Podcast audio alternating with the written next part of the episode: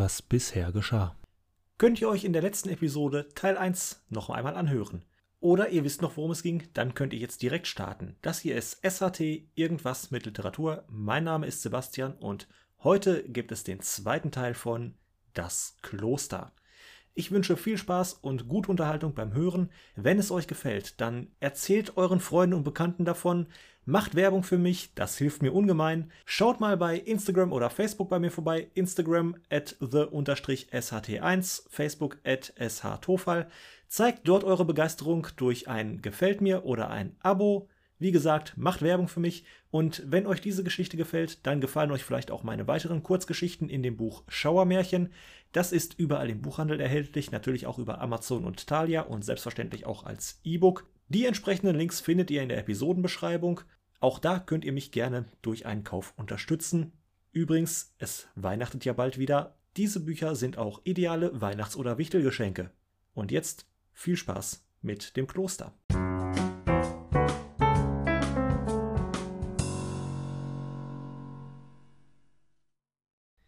Die Tür zu dem Raum, in dessen Mitte ich stand, wurde aufgestoßen, und ich blickte im Schein der Laterne, die er in seiner knöchrigen Hand hielt, in das Antlitz des Alten. Hier sind Sie ja. Folgen Sie mir.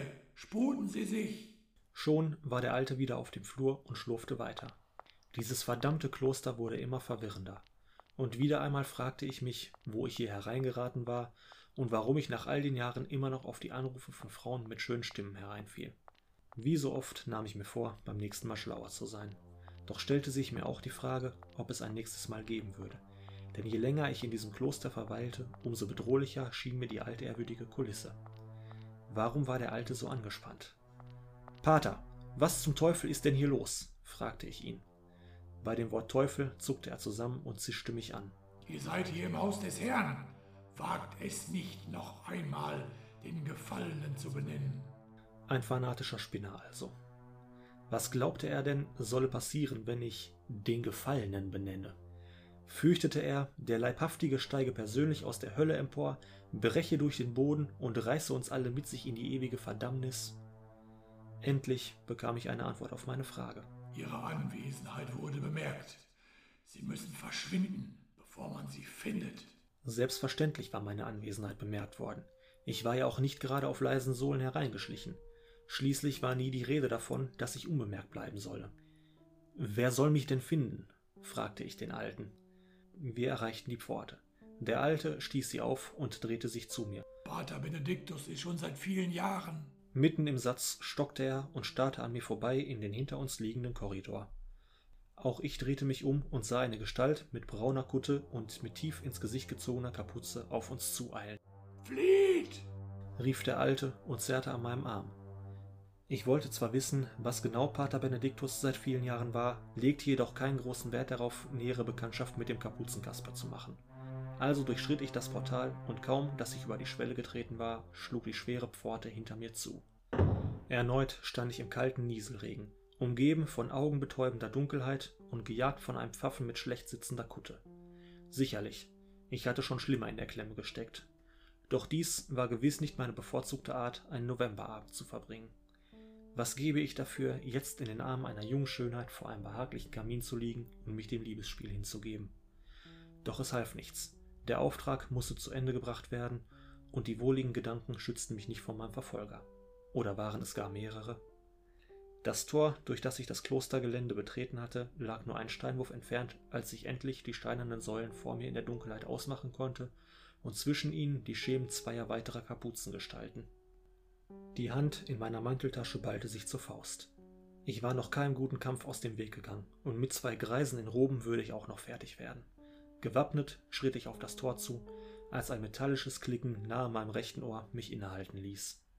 Dieses Geräusch kannte ich genau. In früheren Tagen hätte ich anhand des Klickens Marke und Modell der Waffe bestimmen können, mit der ich hier bedroht wurde. Aber ich wurde tatsächlich langsam zu alt für diesen Job. Vermutlich war es ein deutsches Fabrikat, aber genau konnte ich das nicht sagen.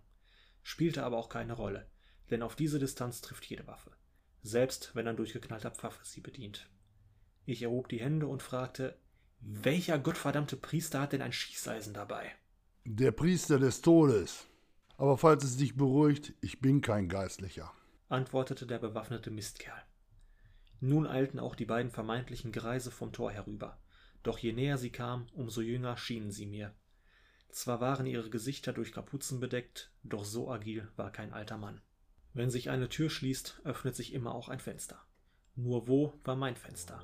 Aus einem Kampf mit drei Männern würde auch ich nicht als Sieger hervorgehen, zumal wenn einer von ihnen bewaffnet war. Wenn ich mich umdrehen und nach der Waffe greifen würde, würde ich den beiden anderen den Rücken zudrehen.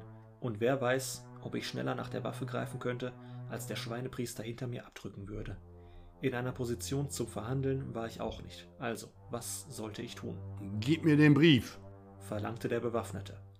Sehe ich aus wie die verdammte Post? Meine freche Frage brachte mir einen Schlag mit der Waffe auf den Hinterkopf ein. Ich sah Sterne am verregneten Nachthimmel, schaffte es aber, bei Bewusstsein und sogar auf den Beinen zu bleiben. Ein schwerer Fehler, Schweinepriester. Gib mir den Brief, verlangte er noch einmal. Ich liefere nur Päckchen, Sackgesicht. Ich duckte mich und riss meinen Arm nach oben. Riskant, aber erfolgreich. Der Schweinepriester wollte meine Frechheit erneut mit einem Schlag bestrafen, traf jedoch ins Leere und ich konnte seinen Arm mit der Waffe ergreifen. Die beiden anderen Kuttenträger griffen nicht in unser Handgemenge ein. Vermutlich aus Angst, ein Schuss könne sich lösen. Eine nicht unbegründete Angst, denn genauso kam es und einer der beiden sank zu Boden. Ein weiterer Schuss folgte und ich spürte einen brennenden Schmerz in meiner linken Schulter. Endlich ließ er die Waffe los, doch ich bekam das verdammte Teil nicht zu fassen. Im hohen Bogen flog der Revolver in die Nacht und war verschwunden. Ich zögerte nicht lange und suchte mein Heil in der Flucht. Ich gehe zwar keinem guten Kampf aus dem Weg, aber ich musste meine Wunden lecken und mich neu aufstellen. Schon war ich durch die Säulen des Klosters entschwunden und lief die schlaglochbesonnte Straße entlang. Ein falscher Schritt und ich würde mir die alten Haxen brechen. Doch das galt genauso für meine Verfolger. Meine einzige Hoffnung war, das Glück möge mir wenigstens einmal an diesem Abend Holz sein. Der aufwollende Motor und mein mir vorauseilender Schatten im Licht der Scheinwerfer machten diese Hoffnung zunichte. Es war einfach nicht mein Tag und würde es wohl auch nicht mehr werden. Auf der Straße konnte ich jedenfalls nicht bleiben. Also ab in den Wald. Zu mir vom Wind ins Gesicht gepeitschten Regen kamen jetzt auch noch die Äste der dicht stehenden Bäume. Ich schlug mich durchs Unterholz und verfluchte erneut meine Dummheit, diesen Auftrag anzunehmen. Die morschen Äste am Boden knackten und brachen unter meinen Schritten. Ich wagte nur kurze Blicke nach hinten aus Sorge, in einen Baum zu laufen aber die kurzen Blicke genügten, um zu sehen, dass meine Verfolger noch immer nicht aufgegeben hatten. Flackernd sah ich den Schein von mindestens drei Laternen, die hinter mir durch den Wald leuchteten und mir zeigten, dass ich ebenso viele Kuttenträger an meinen Fersen kleben hatte. Wieder traf mich ein Ast. Dem Brennen in meinem Gesicht nach hatte er eine ordentliche Furche gezogen. Narben machen sexy und diese Narbe würde ich mir extra bezahlen lassen. Vor mir tauchte ein moosbewachsener Jägerzaun auf. Alt, wahrscheinlich lang, aber nicht sehr hoch gerade einmal einen halben Meter. Kein Hindernis für einen geübten Läufer. Nicht mehr als eine kleine Hürde. Es sei denn, der Läufer rutscht beim Absprung auf feuchtem Laub aus. Ich schaffte es zwar über den Zaun, landete aber mit dem Gesicht voran im nassen Waldboden auf der anderen Seite. Während ich mich schnell wieder aufrappelte, spürte ich meine Schulter und wünschte jedem einzelnen der Bastarde hinter mir, dass sie sich auf diesem vermaledeiten Zaun aufspießen sollten. Weiter ging es im Schweinsgalopp durch den Wald. Wenigstens hatte ich mich nicht weiter verletzt. Ein Blick zurück. Mein Vorsprung hatte sich vergrößert. Der Blick nach hinten war ein Fehler. Aus dem Nichts tauchte ein Stein vor mir auf und gewann schmerzhaft das Duell gegen mein linkes Bein. Zum zweiten Mal an diesem Abend segelte ich durch die Luft und landete auf dem dreckigen, nassen Waldboden. Welcher Vollidiot lässt denn einen Stein mitten im Weg stehen? Heinrich Johannes Benediktus, gestorben 1878. Zumindest, wenn ich der Inschrift auf diesen verdammten Stein trauen wollte. Der Zaun war wohl die Begrenzung eines alten Friedhofs. Ich hörte Rufe durch die Nacht gellen. Man jagte mich immer noch. Erneut richtete ich mich wieder auf. Diesmal jedoch zusätzlich mit schmerzendem Bein. Weiterlaufen war so nicht möglich.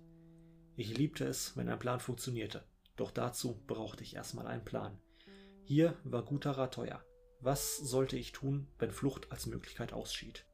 Zum Verstecken waren die alten Grabsteine zu klein. Erst jetzt fielen mir die Kerzen auf, die auf einigen Gräbern brannten. Geschützt vor Wetter und Regen in kleinen Windfängen. Ob hier wohl auch ein Platz für mich wäre, wenn ich diese Nacht nicht überlebte? Doch dann kam mir ein Gedanke. Wo ein Friedhof ist, ist meist auch eine Kirche nicht weit. Ich hatte zwar an diesem Abend noch keine guten Erfahrungen mit Gotteshäusern gemacht, aber irgendwann musste sich das Blatt ja mal wenden. Ich schlich zwischen den Grabsteinen entlang. Hier gab es tatsächlich mal so etwas ähnliches wie einen Weg. Ein Weg, an dessen Ende eine Friedhofskapelle wartete. Da war tatsächlich mal eine Kirche, wenn man sie brauchte. Und das Eingangstor war unverschlossen. Entweder meinte der Herr es gut mit mir, oder er wollte mich in seinem eigenen Haus zu sich rufen. Mir war es egal. Hauptsache, ich war aus diesem verdammten Regen raus und konnte mir überlegen, wie ich mit meinen Verfolgern fertig werden würde. Auf dem Altar der Kapelle brannten mehrere Kerzen. Ich nahm den feuchten Umschlag des Alten aus meinem Mantel und öffnete ihn. Äußerst unprofessionell, aber wenn ich hier schon draufging, wollte ich wenigstens wissen, wofür. In dem Umschlag waren einige Seiten Papier und ein Rosenkranz. Im schwachen, flackernden Schein der Kerzen entfaltete ich den Wisch und versuchte, die dunklen Linien darauf zu entziffern. Trotz des nassen Umschlags war der Brief, oder was immer diese Zettel waren, vollkommen trocken. Das Papier schien mir sehr alt zu sein. In principio erat scientia et scientia erat apud deum. Na toll, Latein. Jetzt sah ich den Mist auf dem Zettel und verstand ihn doch nicht. Es ist doch zum Verrücktwerden. Eine Lampe leuchtete durch das bunte Glas des Kirchenfensters. Und jetzt hörte ich auch die Stimmen der Armleuchter da draußen. Sie hatten mich umstellt. Ich legte den Umschlag und seinen Inhalt auf den Altar. Hektisch sah ich mich in meiner Zufluchtsstätte um. Ein paar Holzbänke, Kerzenständer und ein Holzkreuz. Nichts davon gab eine gescheite Waffe ab. Die Eingangstür wackelte. Jemand versuchte mit aller Kraft, sie zu öffnen, doch sie blieb verschlossen. Merkwürdig, denn ich hatte sie ohne Probleme öffnen können. Auf dem Altar lag ein schweres Eisenkreuz. Warum war mir das denn nicht eher aufgefallen? Ich griff danach und stieß gegen eine der Kerzen. Sie fiel auf das Papier und der Umschlag setzte sich sofort in Brand. Ungewöhnlich schnell und mit beeindruckend heller Flamme verbrannten die Seiten. Und mit ihnen meine Gage für diesen Auftrag. Die Kapellentür sprang auf und drei Gestalten in Roben stürmten herein. Sie liefen direkt auf mich zu. Mit dem Eisenkreuz in der Hand schlug ich zu und der erste von ihnen ging zu Boden. Bevor ich auch den zweiten erwischte, hatte mich der dritte von hinten gepackt und warf mich zu Boden. Das war's. Kein Entkommen, keine Chance. Ich spürte den Lauf seiner Waffe am Hinterkopf.